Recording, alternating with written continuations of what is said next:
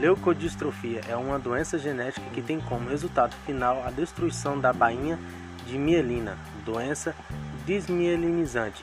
A bainha de mielina é uma película que protege os nervos e sem ela não há impulso nervoso. Existem mais de 52 tipos de leucodistrofia e, e novas são descobertas a cada dia. Essa doença se manifesta depois de um tempo de vida, aparentemente sem motivo.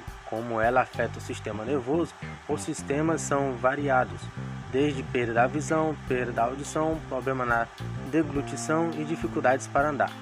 Na leucodistrofia ocorrem danos no sistema nervoso central e em menor quantidade na mielina do resto do corpo. Em geral, a leucodistrofia não tem tratamento salvo não tem tratamento, salvo alguns casos. O tratamento mais eficaz capaz de paralisar dependendo da, do estágio da doença é o transplante de medula óssea, não são todos os tipos de, li...